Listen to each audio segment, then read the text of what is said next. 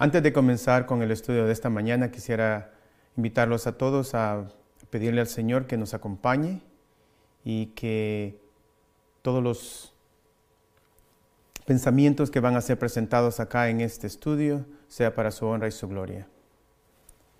Padre nuestro que estás en los cielos, te pedimos en esta mañana que tú nos acompañes, que nos dirijas, que permitas que tu Santo Espíritu esté con cada uno de nosotros Guíanos y permite que la presentación de tu palabra sea para tu honra y tu gloria. En el nombre de nuestro Señor Jesús. Amén. El tema para esta mañana se titula Sabiduría cristiana contra los ataques de Satanás. Satanás está muy activo últimamente. Podemos nosotros ver las situaciones que se están dando en todo el mundo, especialmente con la situación que se ha desenvuelto con respecto a este virus que está en todo lugar, en, toda la tierra. Pero nosotros sabemos que Satanás va a redoblar sus ataques contra su iglesia, contra todos aquellos que aman la verdad y que buscan de nuestro Señor Jesús en estos últimos días. Y quisiera llamarles la atención a ustedes al Libro de Segunda de Corintios en el capítulo 2, en el versículo 11. Segunda de Corintios, capítulo 2, versículo 11 dice, para que Satanás no gane ventaja alguna sobre vosotros, pues no ignoramos sus maquinaciones. Aquí tenemos al apóstol Pablo hablando con nosotros, con los cristianos, con los que poseemos la Biblia, los que tenían sus cartas en aquel entonces, y él les mencionó que Satanás podría ganar ventaja sobre algunos de ellos o sobre algunos de nosotros. Pero con la salvedad dice que nosotros no ignoramos sus maquinaciones. Hay dos cosas aquí que deberían de llamarnos la atención. Primero, que Satanás no gane ventaja sobre nosotros. Y segundo, es que debido a eso, como conocedores de la palabra de Dios, no debemos de ignorar sus maquinaciones. Quiere decir que Satanás iba a estar muy ocupado, iba a estar siempre alerta a hacer que su iglesia, los miembros de ella, aquellos cristianos que son buscadores de, de la verdad, tropiecen. Entonces, ¿Puede Satanás tomar ventaja de nosotros? Es la pregunta que debemos de hacernos en este momento. La realidad es sí.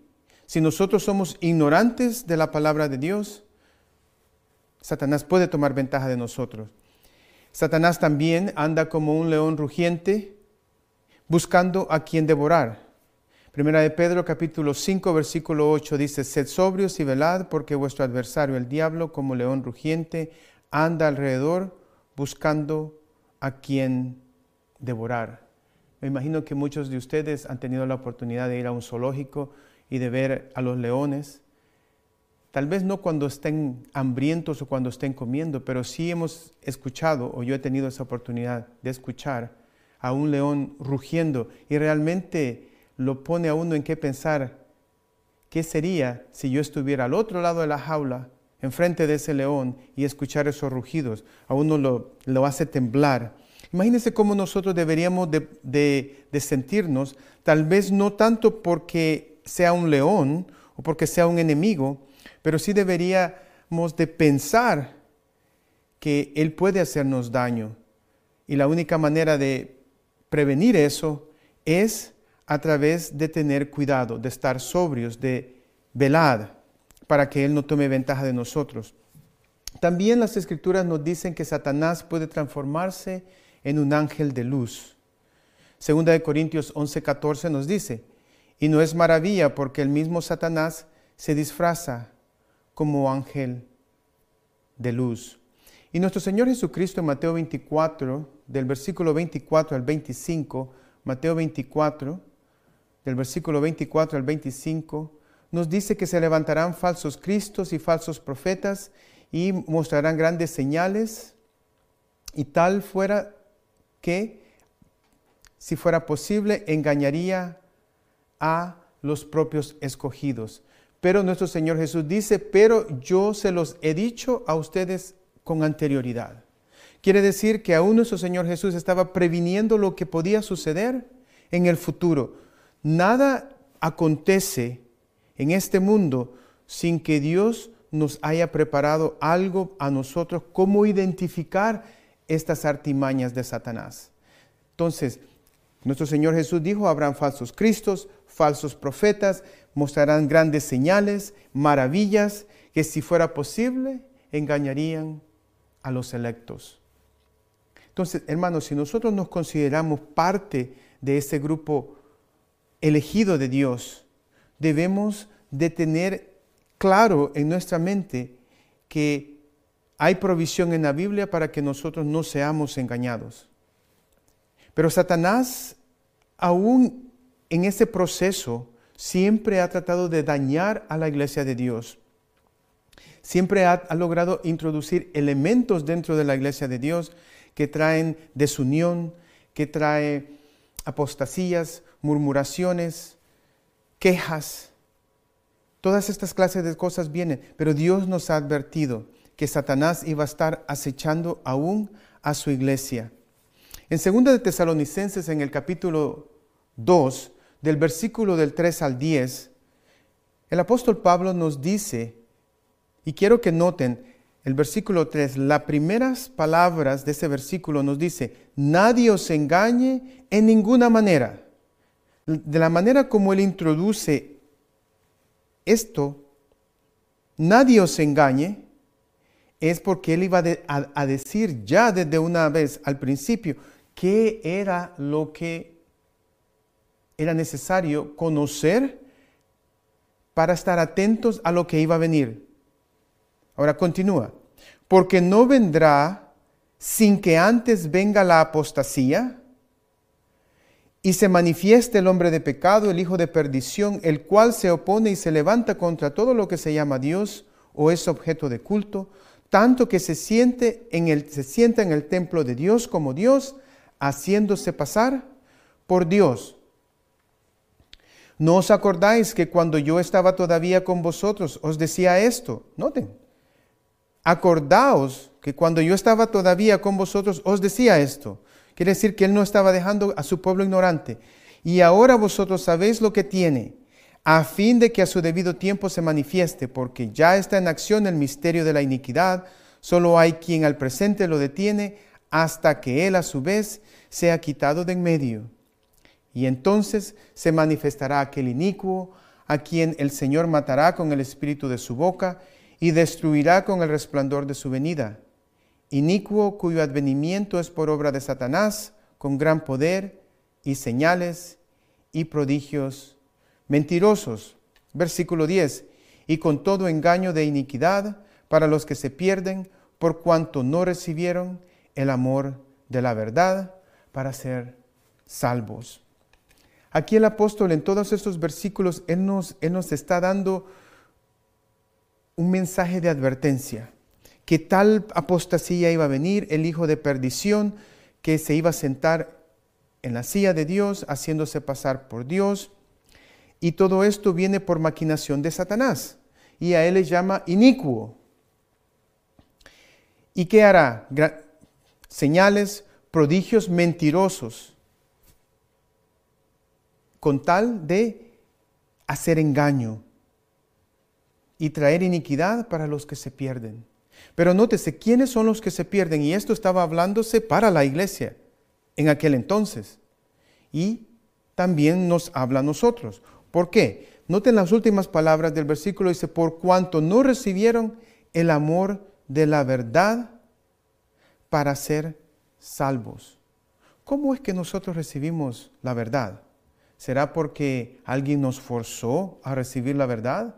¿O será porque nosotros realmente comprendemos el mensaje de salvación que nos dice, que nos apela a nosotros? Este es el amor de Dios, que de tal manera amó Dios al mundo que dio a su Hijo unigénito para que todo aquel que en él crea no se pierda, mas tenga vida eterna. Entendemos nosotros la razón del por qué Dios envió a su Hijo a morir acá en esta tierra para salvarnos.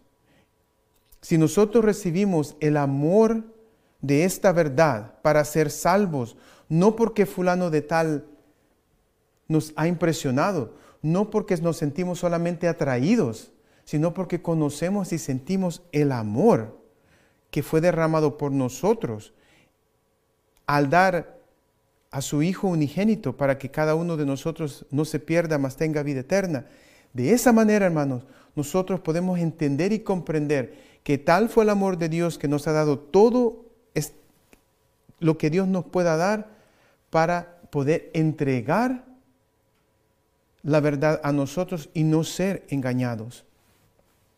Mantengamos esto en mente, hermano, porque hay problemas que suceden aún dentro de la iglesia de Dios, en el pasado y en el presente y también en el futuro.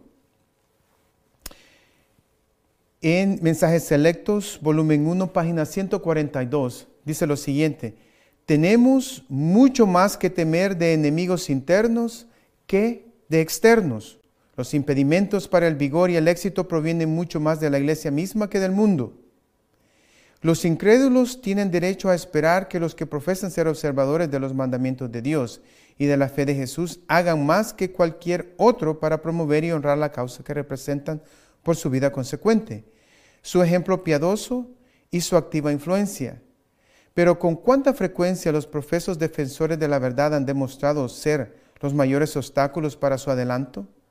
La incredulidad fomentada, las dudas expresadas, las tinieblas abrigadas, animan la presencia de los malos ángeles y despejan el camino para los planes de Satanás. ¿Qué es lo que nos dice aquí la pluma inspirada? Que hay más dificultades dentro de la iglesia por los miembros que están adentro que los que están afuera.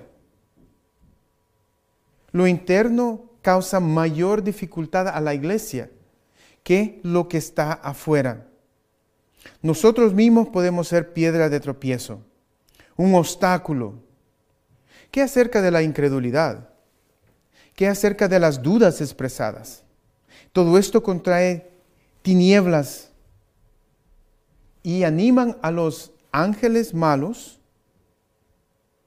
a entrar a la iglesia y esto despeja el camino para los planes de Satanás. Me recuerdo hace algunas lecciones atrás, algunas semanas atrás, estábamos estudiando al pueblo de Dios durante el peregrinaje en el desierto. En números 14, 22 se nos menciona que el pueblo había tentado a Dios diez veces. Y no paró ahí. Continuaron tentándolo murmurando. Pero lo que me llamó la atención fue que decía, ¿hasta cuándo van a tentarme estas diez veces? Y no han escuchado a mi voz, escribió Moisés con respecto a la queja de, de Dios. Pero ¿a qué llevó esto? Estas quejas, estas murmuraciones, estas dudas expresadas, esta incredulidad llevaron al pueblo, hermanos, a que muchos de ellos no entraran a la Canaán. En Hebreos 3, 17 al 19, se nos dice que el pueblo había agraviado a Dios de tal manera que aún sus cuerpos quedaron en el desierto. Y dice que ellos no pudieron entrar por la incredulidad. Podemos nosotros reconocer, hermanos, si en nuestra propia vida personal o en la vida de iglesia estamos nosotros mostrando incredulidad por la forma en la que actuamos, por la forma en, en cómo reaccionamos tal vez a otros hermanos, o tal vez existe envidia o recelos. Tenemos mucho que aprender, hermanos. Tenemos mucho que entender con respecto a las cosas que Dios nos, nos, nos, está hablando a cada uno de nosotros. Porque entiendo que fue providencial el hecho de que en estos momentos cuando está ocurriendo esta pandemia acá, en todo el mundo, estamos nosotros estudiando acerca del pueblo de Dios y su peregrinaje en el desierto. Entendemos que todas estas fueron enseñanzas, lecciones que nosotros debemos de aprender, no solamente de los que fueron fieles y se mantuvieron firmes y pudieron ver la tierra prometida, pero también de los errores que la iglesia cometió desde el momento en que salieron de Egipto hasta que llegaron y cruzaron al otro lado del río Jordán, 40 años después. Tenemos que comprender, hermanos, que la murmuración, la queja, la incredulidad, el deseo de supremacía, todas esas cosas tienen que dejar de existir, pero tienen que comenzar conmigo y después transmitir de alguna manera ese espíritu de condescendencia a los demás, para que todos trabajemos juntos y podamos movilizarnos y caminar en este sendero que Dios nos ha dado. La Biblia también nos menciona, hermanos, a través de los apóstoles, a través de los profetas, que Satanás iba a estar muy activo en estos últimos días y lo podemos ver, lo podemos sentir, podemos ver cómo el mundo está, como diríamos, no, patas arriba. Y podemos ver que otros espíritus son los que se están moviendo. A lo que era bueno le llama malo y a lo que es malo le llaman bueno. En Efesios capítulo 6, versículo 12 dice, porque no tenemos lucha contra sangre y carne, sino contra principados, contra protestades, contra los gobernadores de las tinieblas de este siglo, contra huestes espirituales de maldad en regiones celestes. Al leer este versículo, nos damos cuenta, hermanos, que nosotros estamos enfrascados en una lucha pero en una lucha contra seres espirituales a los cuales no vemos, los cuales gobiernan en, tinieblas, espíritus de maldad, y cómo contrarrestarlos. Vamos a ver más adelante. En Apocalipsis capítulo 16 del 13 al 14, se nos llama la atención a nosotros que en estos últimos días habrá un, despertar. ¿Y qué es lo que nos muestra Juan en el libro de Apocalipsis, capítulo 16, 13 y 14? ¿Y qué fue lo que él vio? Dice, y vi salir de la boca del dragón y de la boca de la bestia y de la boca del falso profeta tres espíritus inmundos a manera de ranas. Tres espíritus y eran inmundos, ¿verdad? a manera de ranas. Nosotros sabemos que las ranas son inmundas, ¿verdad? No se pueden comer. Eso fue escrito en el Antiguo Testamento. Pero la descripción continúa en el versículo 14 y dice, pues son espíritus de demonios que hacen señales y van a los reyes de la tierra en todo el mundo para reunirlos a la batalla de aquel gran día del Dios Todopoderoso. Estos espíritus que son a manera de rana harán señales y van a ir a dónde? A todos los reyes de la tierra, a los gobernantes de la tierra, a todo el mundo, para reunirlos para la batalla del gran día del Dios Todopoderoso. Vemos tres entidades aquí, el dragón, la bestia y el falso profeta. Sabemos que el dragón es Satanás, la bestia es el catolicismo y el falso profeta es el protestantismo apóstata. Ahora la pregunta es, hermano, nos da a entender aquí que nosotros tenemos que estar preparados porque todos estos espíritus harán cosas engañosas.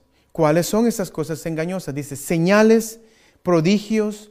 Nuestro Señor Jesús lo mencionó, el apóstol Pablo lo repitió y el apóstol Juan lo vuelve a repetir otra vez. Quiere decir que las señales es una artimaña de Satanás que él utiliza para atraer la atención de las personas. ¿Cuántos nosotros no somos atraídos muchas veces por cosas que no entendemos, cosas de la naturaleza, cosas que acontecen y aún cosas que Satanás mismo puede hacer. Ahora, podemos nosotros hacernos la pregunta, ¿podemos nosotros confiar en los milagros? Podemos decir que los, milagros serán una forma de comprender quién es el que está obrando, si es nuestro Señor Jesús, o si es el poder divino, o es otro poder. La realidad es que muchas veces nosotros, aun cuando oramos y alguien está enfermo o hay alguna situación que necesita un milagro, nosotros oramos por eso, ¿verdad? Quiere decir que confiamos. Pero ¿a qué punto debemos nosotros de llegar y confiar en los milagros? Se me viene a la mente algo interesante. Nosotros conocemos que en la Biblia menciona mucho acerca de los profetas, ¿verdad? Y por lo general los profetas hacían milagros o predecían profecías que se iban a cumplir en el futuro o profecías que se cumplían inmediatamente. Lo leemos en la Biblia y reconocemos que Dios es el que obraba.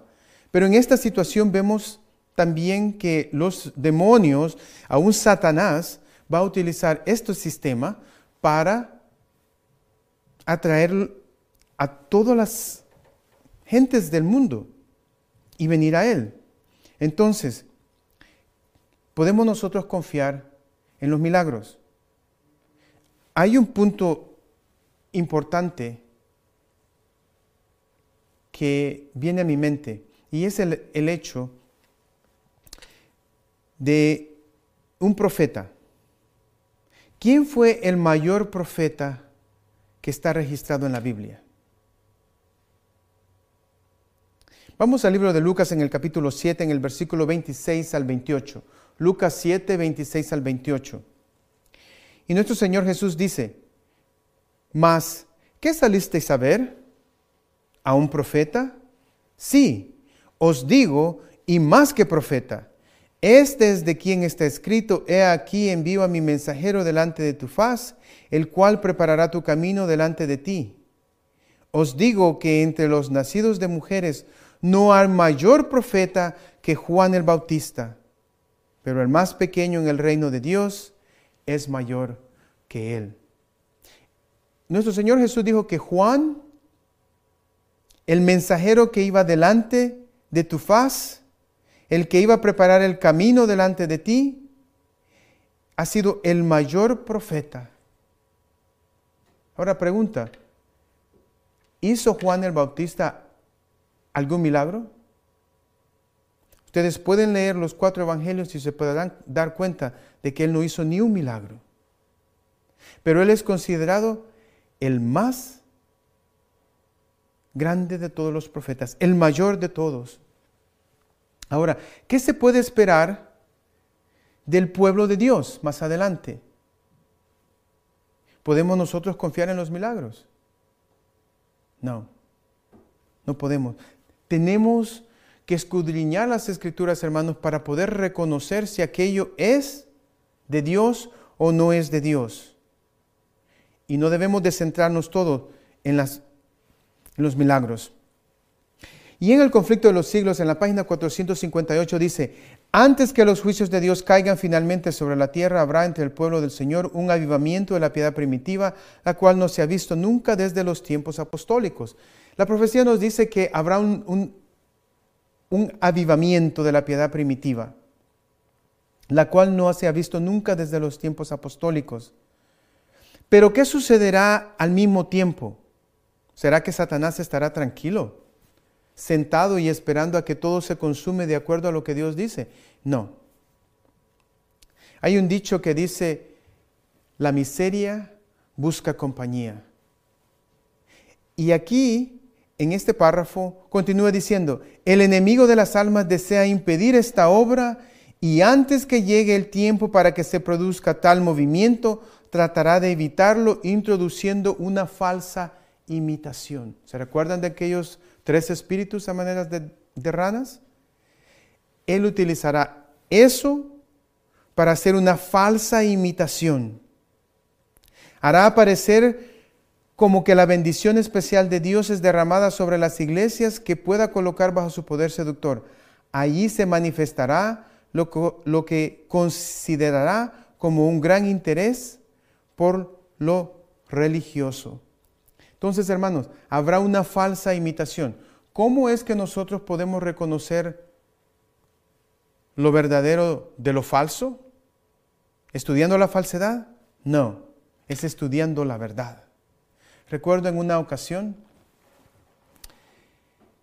una joven estaba siendo enseñada, se le estaba mostrando cómo identificar los billetes verdaderos y ella estaba estudiando los billetes falsos, tratando de identificar cómo identificar a los billetes falsos.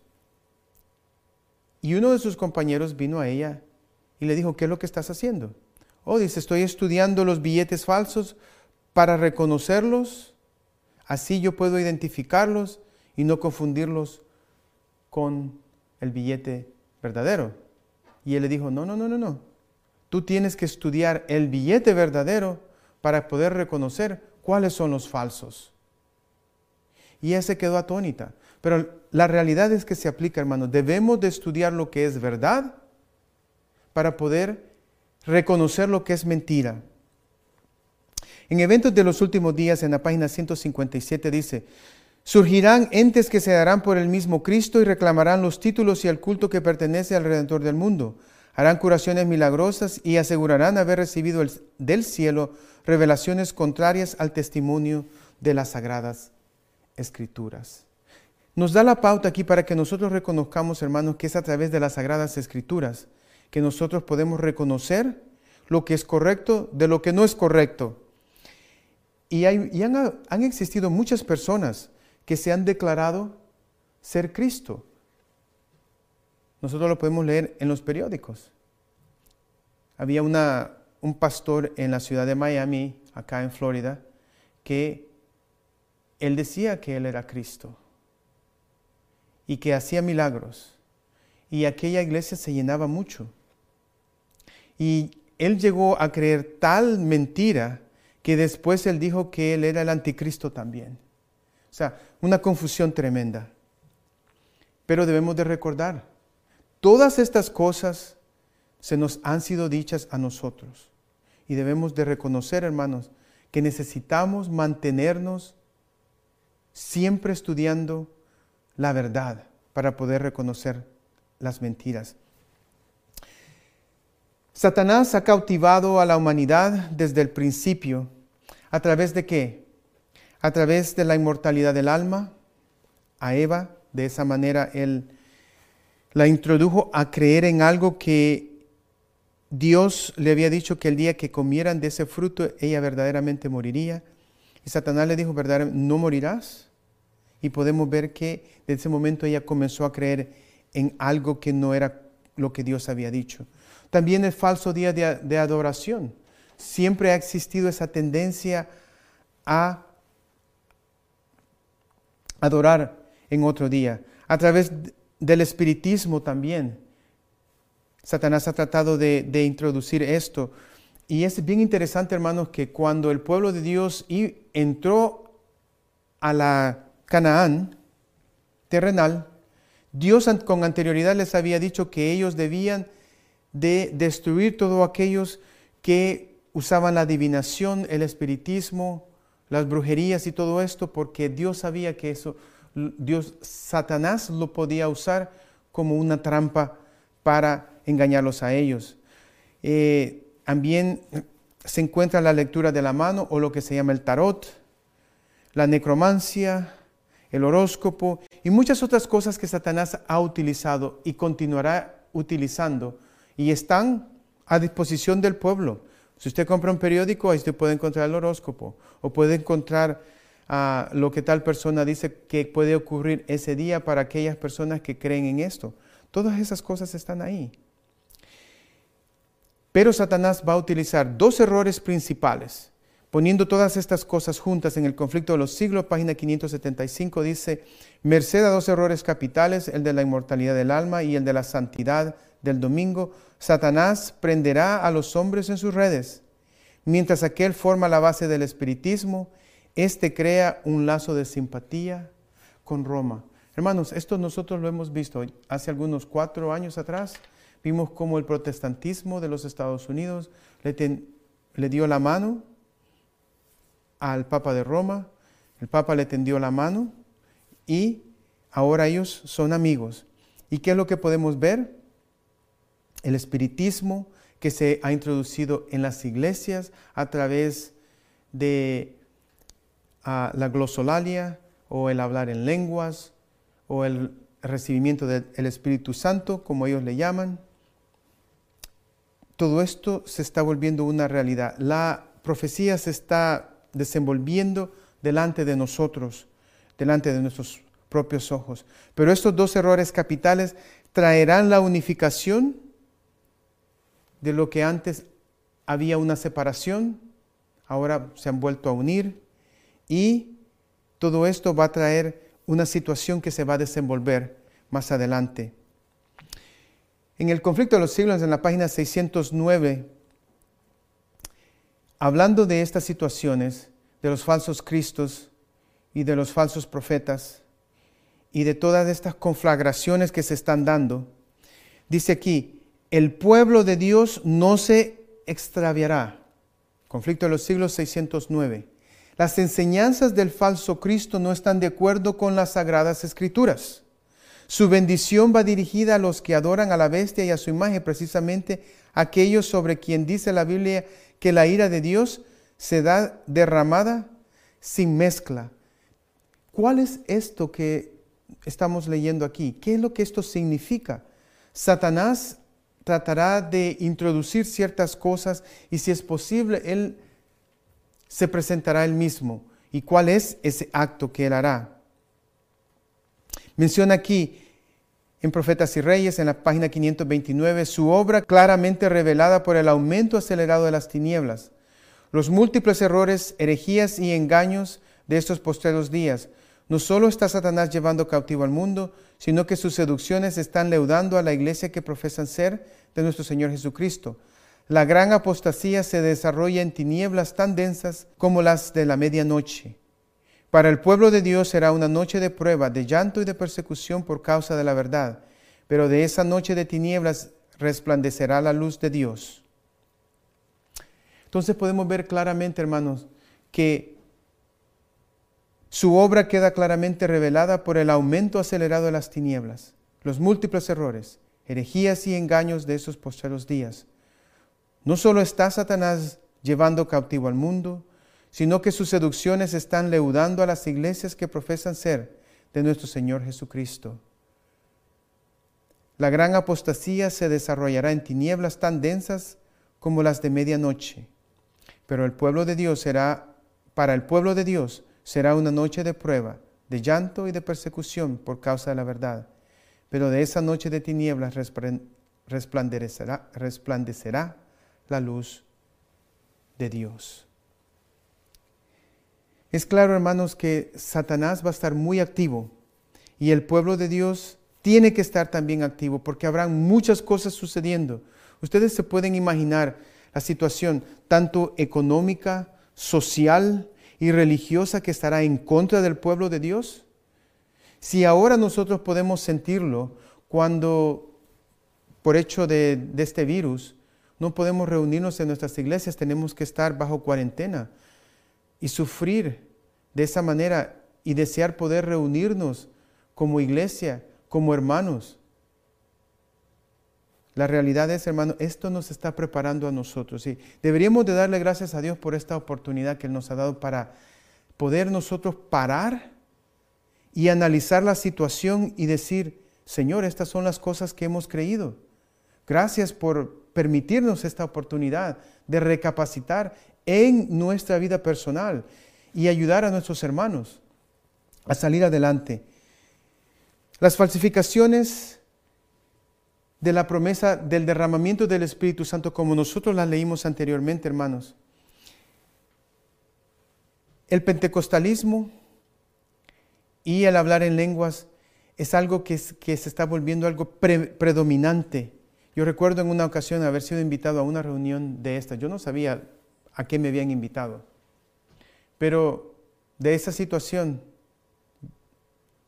no quise volver más. Aquello fue algo muy,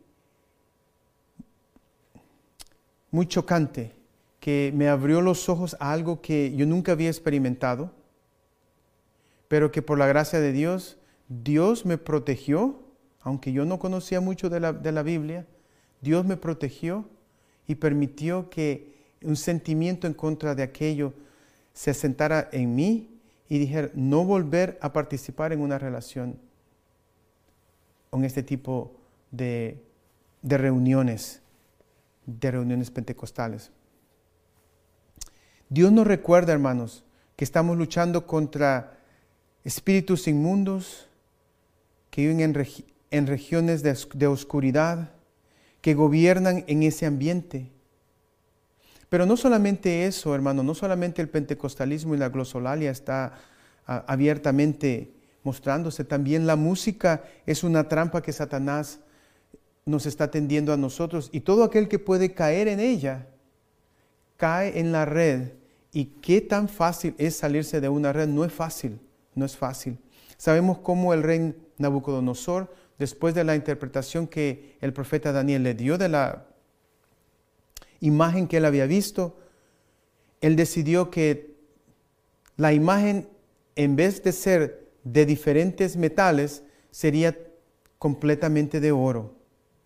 En otras palabras, él quería perpetuarse como el gobernante de aquel imperio. Y mandó a hacer esa imagen aquella imagen de oro puro, y mandó a que todos los dignatarios de, todo su imperio vinieran a, a ese lugar y al sonido de la música, todos se inclinaran delante de esa imagen. Pero habían tres jóvenes ahí, tres hebreos, que no se arrodillaron. No importara quién había dicho que se inclinaran, ellos no lo iban a hacer. Y nosotros conocemos la historia. Muchachos fueron tirados al horno de fuego, pero Dios los protegió a ellos ahí. Pero mi pregunta para cada uno de ustedes es, ¿estamos preparados nosotros para sufrir una persecución? ¿Estamos nosotros listos para perder nuestros hogares, nuestras casas, nuestros vehículos? O el vehículo que tengamos, la manera de transportación, nuestros ahorros, lo que sea que nosotros tengamos y, nosotros atesoremos. Estamos dispuestos a, ser perseguidos, a dar nuestra vida, a decir, no importa lo que ustedes decidan hacer, si Dios permite que moramos, moriremos, si Dios nos libra, Dios conoce la, la situación por la cual nos va a libertar, ¿Estamos nosotros conscientes de esa situación y estaremos dispuestos a dar nuestra vida? Realmente solamente el tiempo dirá, la prueba vendrá.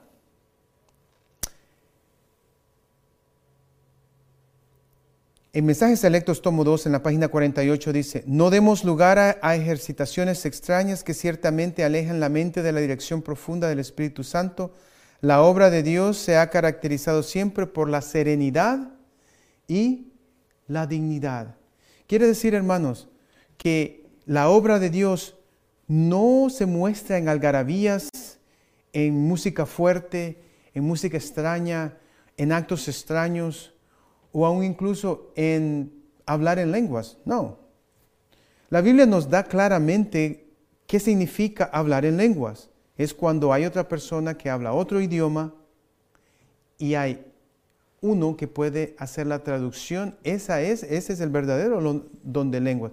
Entiende el otro idioma y puede hacer la traducción de este. Pero ¿cómo se manifiesta la obra de Dios? Dice que se caracteriza por la serenidad y la dignidad. Cuando el profeta Elías se había corrido de Jezabel y se había ido a esconder a una cueva, ¿qué ¿Cuándo fue que él entendió que Dios estaba hablando con él? Habló en un trueno, un terremoto, pero después vino una voz quieta y apacible. De esa es la manera como el Señor trabaja. con una serenidad y con dignidad. Pero todas estas cosas, hermanos, la glosolalia, el espiritismo, de la forma que sea, todo esto está abriendo la puerta para el acto culminante de Satanás. Porque Satanás conoce de que hay un pueblo, un remanente de Dios que conoce sus artimañas, que no van a ser engañados tan fácilmente, como leímos en 2 Corintios capítulo 11. Reconoceremos sus artimañas, pero hay un acto culminante de Satanás y ese es que Él va a personificar a nuestro Señor Jesús. Recordemos que nuestro Señor dijo que vendrán falsos cristos, falsos profetas. ¿Qué es lo que nos dice la pluma inspirada? Hay un límite más allá del cual Satanás no puede ir. Y al llegar a él, recurre al engaño y falsifica la obra que en realidad no tiene poder para efectuar. ¿Qué es lo que él va a hacer? Él va a recurrir al engaño y falsificará la obra que en realidad no tiene poder para efectuar. En los últimos días aparecerá en una forma tal que haga creer a los hombres que Él es el Cristo que viene al mundo por segunda vez. ¿Qué es lo que va a hacer Satanás? Va a hacer creer a los hombres que Él es Cristo. El mundo cristiano ha esperado siempre por la segunda venida de nuestro Señor Jesús. Voy a abrir un paréntesis aquí. Me estaba recordando de algo que, que vi en un video. El pueblo judío ha estado esperando por el Mesías por muchos años, siglos en realidad. Pero ellos han estado trabajando últimamente en tratar de reconstruir el tercer templo en Jerusalén. Y es bien interesante lo que menciona ahí, que ellos han localizado que el templo, el lugar correcto del templo no está donde está la mezquita de Omar, sino que está un poco más allá, como unos 600 pies, Y basados en ciertos pasajes bíblicos y en algunas reseñas históricas como de Josefo, ellos han llegado a la conclusión de que el templo no estaba sobre el monte donde, donde ellos decían que estaba dentro de la ciudad, sino que está un poco más lejos. Entonces ellos están tratando de convencer a los eruditos eh, y especialmente al Sanedrín de que el templo puede reconstruirse porque ya no necesitan aquel lugar donde está la mezquita, sino que pueden reconstruirlo en aquel lugar que le pertenece a los judíos. Mientras el que estaba entrevistando a este arqueólogo, estaban hablando de eso, y él le dijo, ¿cuál es, cuál es el significado de todo esto? Y el arqueólogo, que es un judío, le dijo, el significado es de que si nosotros podemos llegar a la conclusión de que este nuevo lugar es el lugar correcto donde estaba el templo anteriormente, podemos reconstruir el tercer templo o construirlo y entonces el Mesías vendrá. Y él dijo, esa es una profecía que nosotros reconocemos que tiene que cumplirse y por eso estamos trabajando arduamente para que esto acontezca. Entonces, hermanos, Satanás está obrando de tal manera que tiene al pueblo judío, tiene al pueblo cristiano profesante, esperando por la venida, una del Mesías, la otra, la segunda venida de Cristo.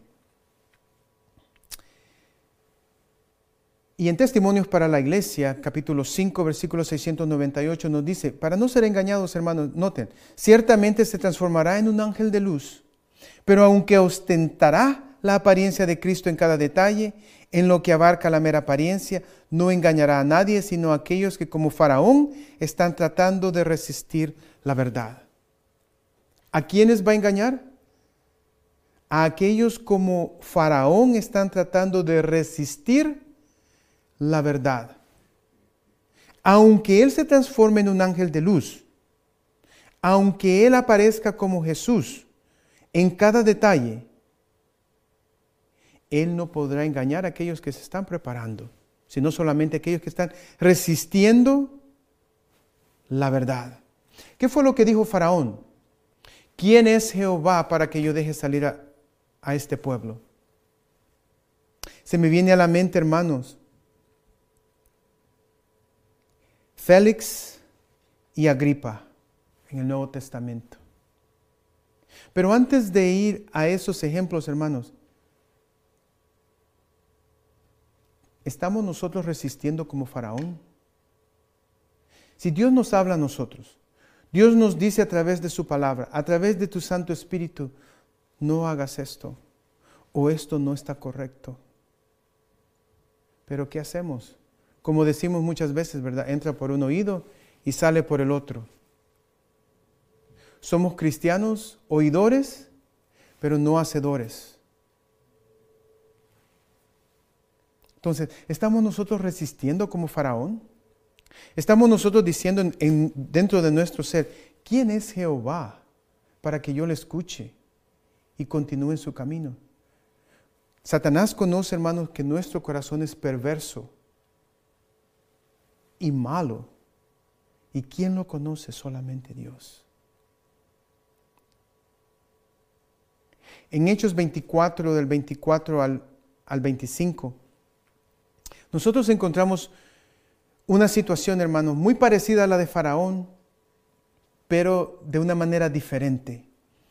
Hechos 24, 24 y 25 dice, algunos días después, viniendo Félix con Drusila, su mujer, que era judía, llamó a Pablo y le oyó acerca de la fe en Cristo. Pero al disertar Pablo acerca de la justicia, del dominio propio, del juicio venidero, Félix se espantó y dijo, ahora vete, pero cuando tenga oportunidad, te llamaré. Hermanos, ¿qué fue lo que dijo Félix? ¿Qué aconteció dentro de su ser cuando él escuchó a Pablo hablar acerca de la justicia, del dominio propio, del juicio venidero? Félix se espantó y dijo, pero cuando tenga una oportunidad mejor te llamaré. ¿Hay alguno de nosotros experimentando esto mismo?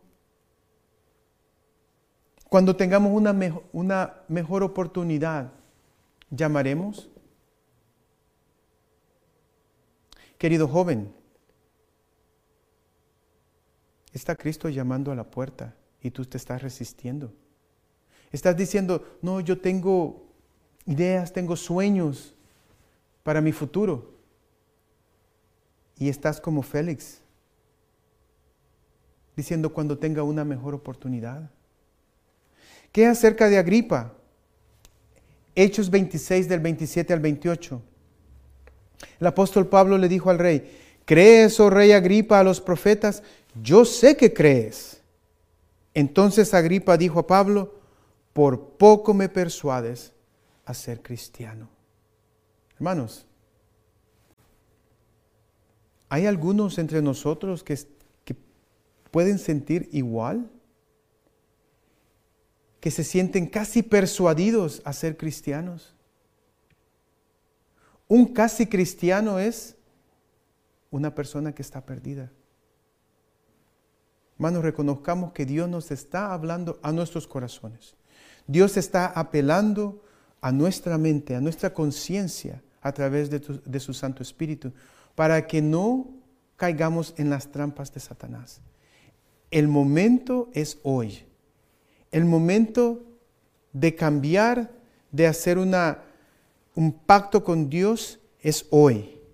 Hoy es cuando nosotros debemos de apreciar estos momentos que la, que la divinidad nos ha dado a nosotros en su misericordia para prepararnos cabalmente y reconocer que solamente en Cristo podemos encontrar salvación y que podemos dirigir nuestra mirada al lugar santísimo donde Él está y poder pedirle a Dios que nos ayude a confesar todos nuestros pecados, a cambiar nuestra vida, a ser verdaderamente cristianos como la palabra de Dios lo menciona. Volviendo al hecho de Satanás, hermanos, porque la preparación tiene que ser hoy. Si nosotros no nos preparamos hoy para cuando Satanás venga y se transforme como un ángel de luz y hable como Cristo y se dirija al mundo como lo hacía Jesús, ¿qué será de nosotros? En el conflicto de los siglos, de la página 608 a la, a la 609, quiero que los hermanos tengan un poco de paciencia, porque quiero leer esto. Conflicto de los siglos, página 608, 609. Y dice, el acto capital que coronará el gran drama del engaño será que el mismo Satanás se dará por Cristo. ¿Qué es lo que hará Satanás? Él se dará por Cristo. Hace mucho que la iglesia profesa esperar el advenimiento del Salvador como consumación de sus esperanzas. Pues bien, el gran engañador simulará que Cristo ha venido en varias partes de la tierra. ¿Qué es lo que él hará? Simulará que Cristo ha venido. Eso, eso es lo único que él puede hacer. Satanás se manifestará a los hombres como ser majestuoso, de un brillo deslumbrador, parecido a la descripción que del Hijo de Dios da San Juan en el Apocalipsis. Apocalipsis capítulo 1, versículo 13 al 15.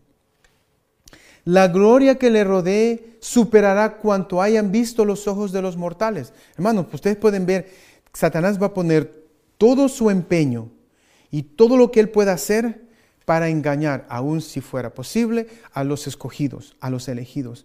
Dice que la gloria que lo rodeará superará cuanto haya visto los ojos mortales.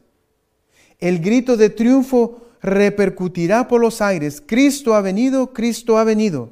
El pueblo se postrará en adoración ante Él, mientras levanta sus manos y pronuncia una bendición sobre ellos, como Cristo bendecía a sus discípulos cuando estaba en la tierra.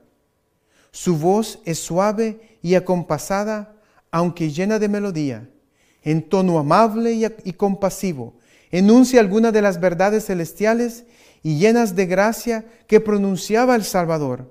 Mezcla la verdad con el error cura las dolencias del pueblo y luego en su fementido carácter de Cristo asegura haber mudado el día del sábado de reposo al domingo y manda a todo aquel que santifiquen el día bendecido por él.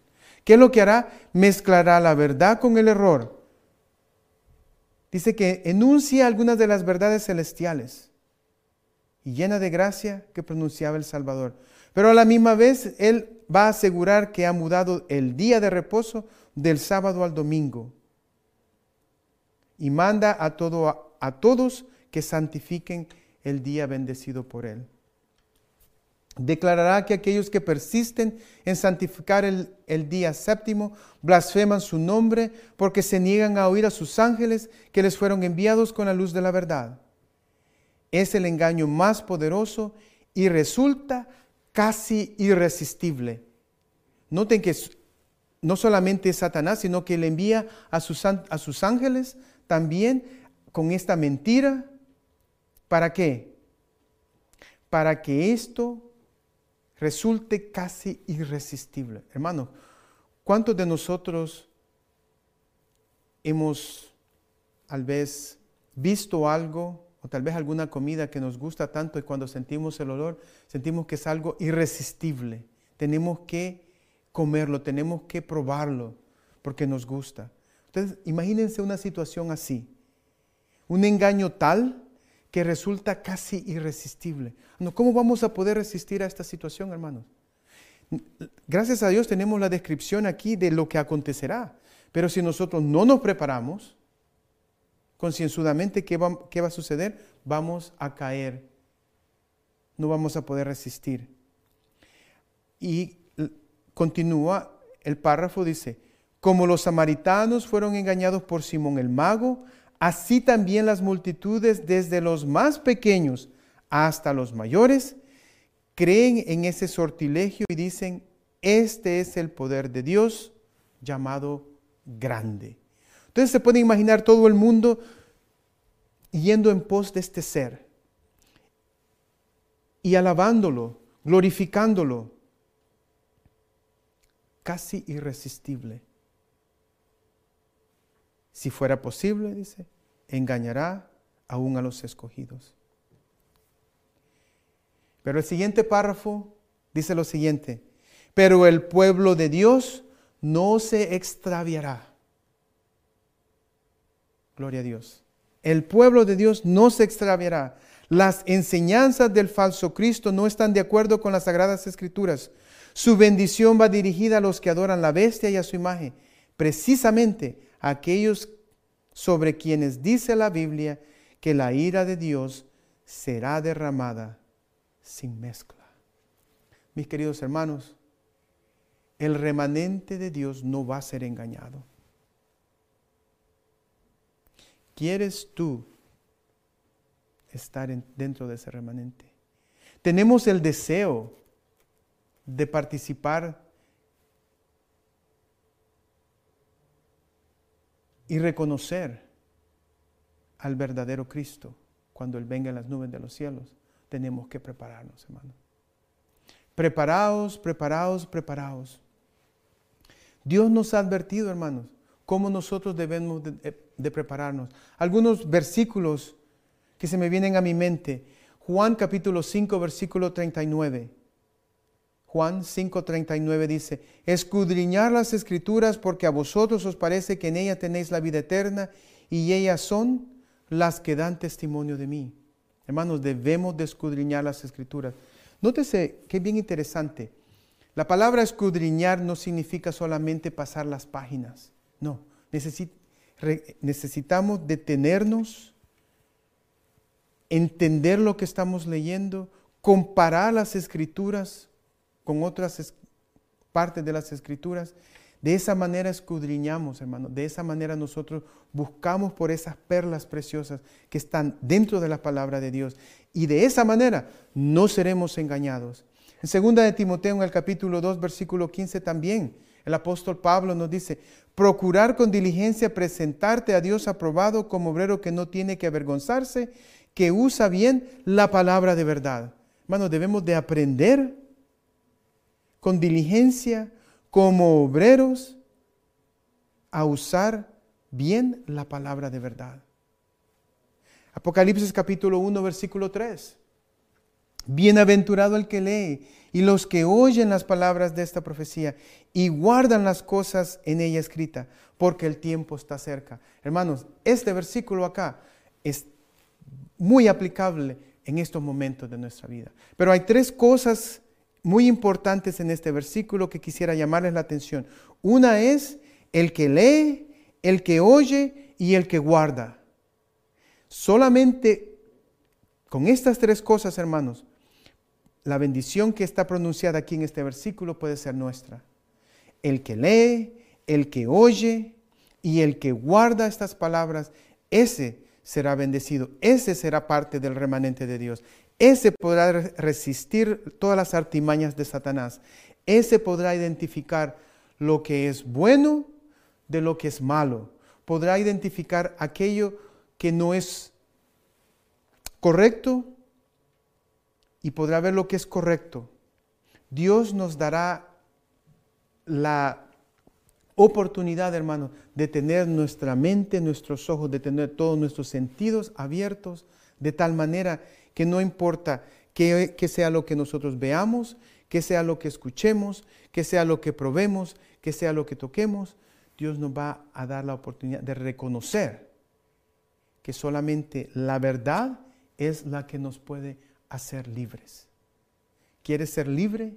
¿Quieres prepararte para mantener esa libertad hasta el fin de todas estas cosas? Y podamos ver en las nubes de los cielos a nuestro Señor Jesús que viene a traer a los suyos.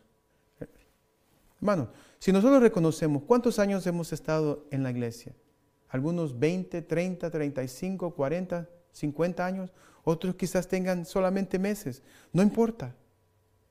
Tenemos que reconocer algo, hermanos. La verdad es la que nos hará libres. Es esa verdad la que hizo de aquellos cautivos de Satanás pudieran tener el deseo de estar a los pies de Jesús. Dios nos tiene preparado, hermano, una prueba para cada uno de nosotros. Dios va a permitir que esto acontezca porque tenemos que ser probados. En el mismo libro de Conflicto de los Siglos, dice, solo los que hayan estudiado diligentemente las escrituras y hayan recibido el amor de la verdad en sus corazones, serán protegidos de los poderosos engaños que cautivarán al mundo. ¿Quiénes son los que no van a ser engañados? Los que hayan estudiado diligentemente las escrituras y hayan recibido el amor de la verdad en sus corazones. Merced al testimonio bíblico, descubrirán al engañador bajo su disfraz. Solamente así, hermanos, podemos descifrar las artimañas de Satanás y especialmente este último acto del drama. El tiempo de prueba llegará para todos. Por medio de la criba de la tentación se reconocerá a los verdaderos cristianos. Hermanos, todos tenemos que ser zarandeados. Creo que todos, todos conocemos lo que es una zaranda, ¿verdad? Una zaranda es donde se pone la arena con piedras para sacar solamente la arena y quedar solamente con las piedras y poderlas sacar, porque lo que se necesita es arena, no las piedras. O también cuando se limpia algo y hay que sacar la escoria también. Entonces, hermano, esto vendrá. Ese día de prueba vendrá a cada uno de nosotros. Satanás conoce bien quién tú eres, quién soy yo, cuáles son las formas que Él nos puede tentar y que nosotros podamos caer.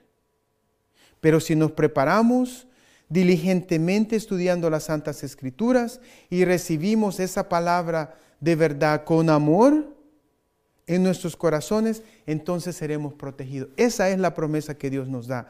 Bienaventurado aquel que lee, escucha y guarda. Hermanos, ahora es cuando tenemos esta oportunidad. Para concluir, ¿se sienten los hijos de Dios actualmente bastante firmes en la palabra divina para no ceder al testimonio de sus sentidos? ¿Se atendrán ellos en semejante crisis a la Biblia y a la Biblia sola? Si ellos les resulta posible, Satanás les impedirá que logren la preparación necesaria para estar firmes en aquel día. ¿Qué es lo que está haciendo Satanás, hermanos? Él impedirá que logren la preparación necesaria. Hermanos, estas preguntas que nos hace la pluma inspirada, ¿se sienten los hijos de Dios actualmente bastante firmes en su palabra divina para no ceder al testimonio de nuestros sentidos? Satanás va a apelar a nuestros sentidos para hacernos caer. Pero debemos de mantenernos firmes en la palabra de Dios. Debemos de reconocer que solamente a través de ella podemos permanecer firmes. Dice también, los aturdirá con bienes terrenales, les hará llevar una carga pesada y abrumadora para que sus corazones se sientan recargados con los cuidados de esta vida y que el día de la prueba los sorprenda como ladrón. Eso es lo que quiere Satanás. ¿Cuántos de nosotros no nos sentimos sorprendidos por esta pandemia. De un día para otro, las autoridades decidieron, hay cuarentena y estos son los lineamientos que se van a seguir. Nadie puede salir, las congregaciones no se pueden reunir, los negocios tuvieron que cerrarse y otras infinidad de cosas que tuvieron que suceder, hermanos. Y aún todavía estamos sufriendo por esto. Pero ¿qué nos queda a nosotros, hermanos? En Mateo capítulo 24, Versículo del 13 al 15. Quiero llamarles la atención y con esto concluyo, hermanos. Y esto no, lo que yo les he presentado hoy no es algo definitivo. Sigan estudiando porque hay muchas cosas más que ustedes pueden estudiar y pueden aprender para reconocer cuáles son los engaños que Satanás traerá a su pueblo remanente. Mateo 24, 13 al 15 dice, mas el que persevere hasta el fin, este será salvo. Hermanos, la perseverancia es una de las virtudes que el remanente de Dios tiene que desarrollar. Pero no quiero terminar ahí. Y dice, y será predicado este Evangelio del reino en todo el mundo para testimonio a todas las naciones, y entonces vendrá el fin. Por tanto, cuando veáis en el lugar santo la abominación desoladora del que habló el profeta Daniel, el que lee entienda.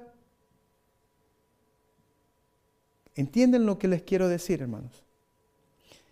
Llegará el momento en que nosotros debemos de mantener esto en mente.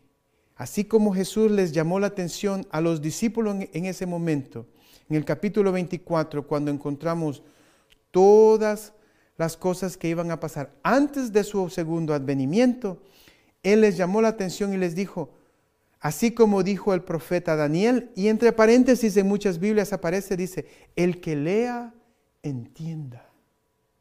Hermanos, las señales están ahí. El que lee, entienda. Él les estaba diciendo, lean las Sagradas Escrituras, lean el Antiguo Testamento, lean el libro de Daniel. ¿Por qué? Porque ahí era donde ellos podían entender la abominación desoladora. Y así acontecerá también, hermanos. Esto se va a volver a repetir. Debemos de perseverar hasta el fin porque seremos salvos. Pero también, hermanos, no debemos de dejar a un lado la palabra de Dios. Y es aquí donde nosotros encontramos sabiduría. El que lee, entienda, aquí hay sabiduría. Esa es la sabiduría que nosotros necesitamos para contrarrestar las, eh, las artimañas de Satanás. Es aquí en la Biblia donde nosotros podemos encontrar la sabiduría que nos llevará hasta el fin y podemos ser vencedores en Cristo Jesús.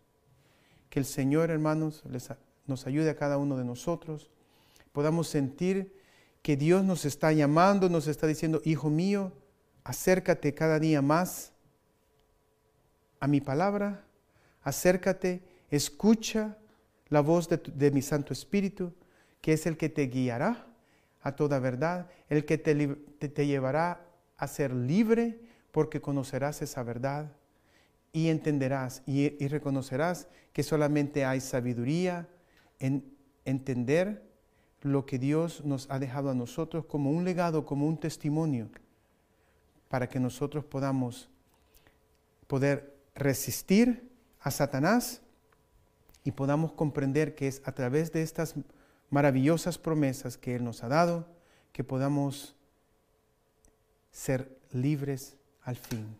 Que el Señor sea con cada uno de, de nosotros en este día y que nos ayude para que nos podamos preparar concienzudamente, de tal manera, hermanos, que no importa lo que acontezca, no importa lo que el hombre haga con este cuerpo, procuremos que nuestra alma esté escondida en Cristo Jesús. Amén.